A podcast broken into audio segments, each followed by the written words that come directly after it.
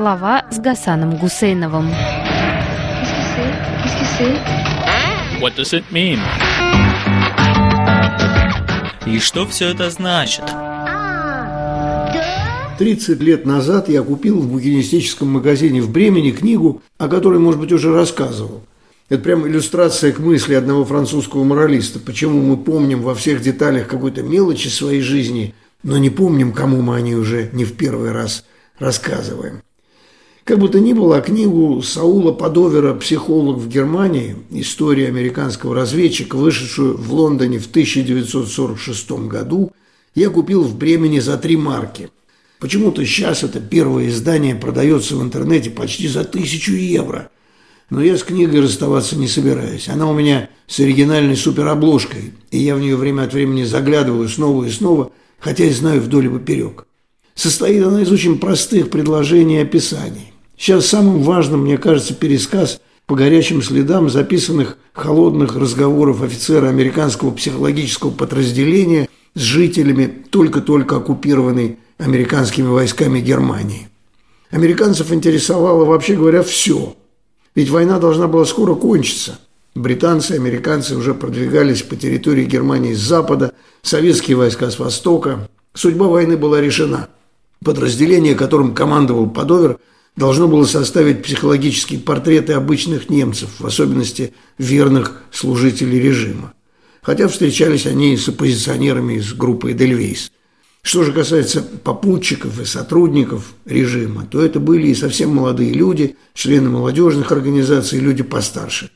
В одном городке по доверу объяснили, что нацистская партия – это партия единой Германии, что слова «демократия» или «свобода слова» им неизвестны, и знать они о них не хотят. Республика – это раздробленность и разномыслие, и только в единстве сила.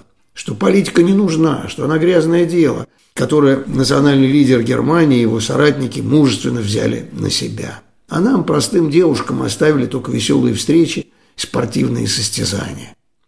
А за что вы донесли гестаповцам на священника? Ну, во-первых, не я донесла, а моя сестра, у нее и спросите. А во-вторых, он мешал собираться нашей молодежной организации, отказался проводить церковную службу пораньше, чтобы отпускать нас на наши веселые посиделки. А о чем вы говорили на этих встречах? Шутили, смеялись, много смеялись. Что они знают об истории Германии? Совсем немного. Но самое главное. После поражения в Первой мировой войне наступили страшные 20-е годы, годы раздробленности, обнищания и утраты исконных территорий. Нам, арийцам, принадлежали земли, на которых поселились другие народы, тесня там наших братьев. Нужно было вернуть нам жизненное пространство, и мы начали освобождать его от варваров. Что вы знаете о евреях? Никогда их не видела. Но я знаю, что они тоже христиане, так что не очень хорошо получилось, конечно. Но знаете, евреи очень могущественная нация. Нам нельзя было выходить за них замуж, потому что мы чистые арийцы, они смешанный народ. А смешиваться нельзя. Но, конечно, глупо, что мы с ними связались. Они оказались очень могущественными. И вот теперь мы проиграли. А что вы думаете об американцах? Знаете, я думаю, что с американцами легче, чем было при Гитлере. Он был хорошим лидером, но потом начал совершать глупости, прогнал Браухича, сам стал главнокомандующим. И хитрый азиат Сталин заманил нас в Россию и разгромил на Волге. Кто начал войну? Поляки, конечно. Они начали преследовать немцев, убили массу людей. Нам нужно было защищаться от поляков, и наш лидер решил разоружить их. Нам нужно было вернуть жизненное пространство, которое отняли у Германии в лихие 20-е годы. Что девушка Эрика думает об американцах? что представители Единой Германии очень стращали американской оккупацией и негритянским джазом всех нас. Но вот американцы пришли и даже представителей Единой Германии не трогают. При Гитлере было более сурово. Сейчас стало легче. Да, при американцах наступило облегчение.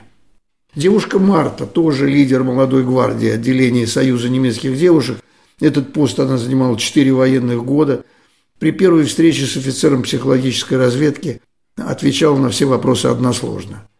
Вы читаете книги? Нет. Вы читаете газеты? Нет. Вы ходите в кино? Нет. Вы слушаете радио? Нет. У вас есть друзья? Нет. Вы изучали немецкую историю? Немного. Кто такой Бисмарк? Немецкий деятель. Кто такой Вильгельм II? Бывший лидер Германии.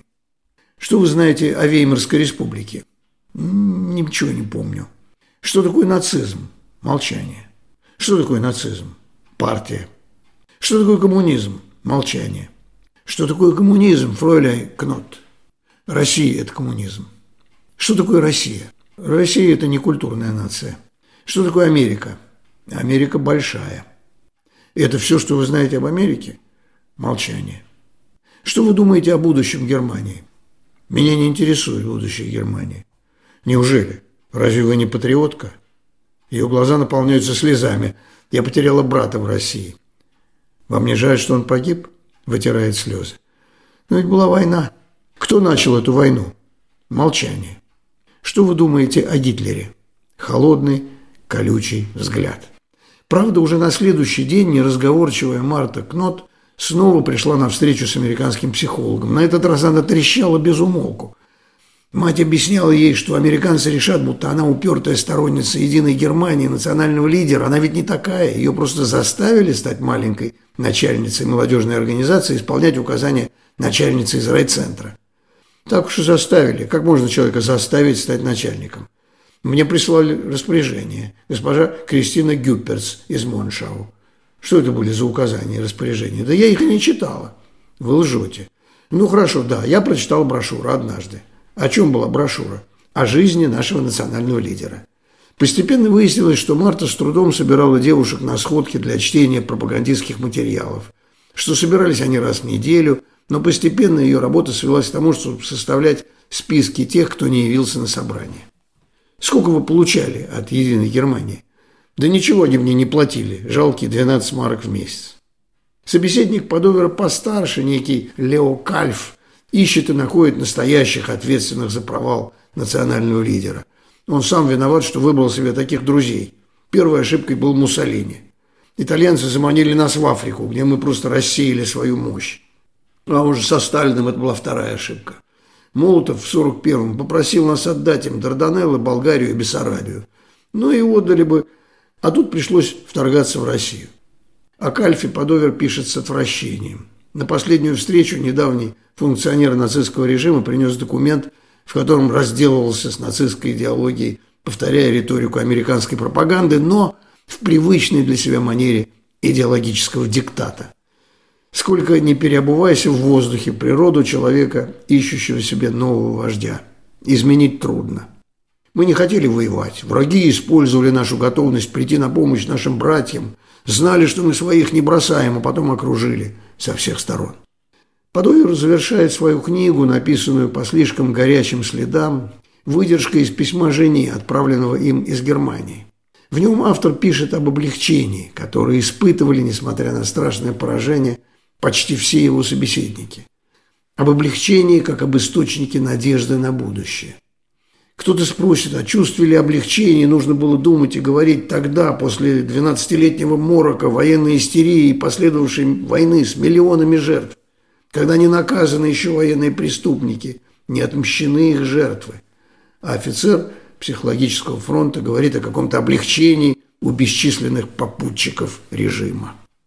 Но пропагандисты Единой Германии стращали население своей страны ужасами американской оккупации, внушали простую и ложную мысль, что своя власть лучше только потому, что она своя, знакомая, родная. Когда же выяснилось, что союзники не намерены мстить, а скорее лечить коллективный психический недуг, тут и пришло время облегчения. А внешним выражением этого облегчения была как раз – оккупация. Да, чуть не забыл, когда Подовер писал свою книгу, Гитлер, национальный лидер Германии, был еще жив –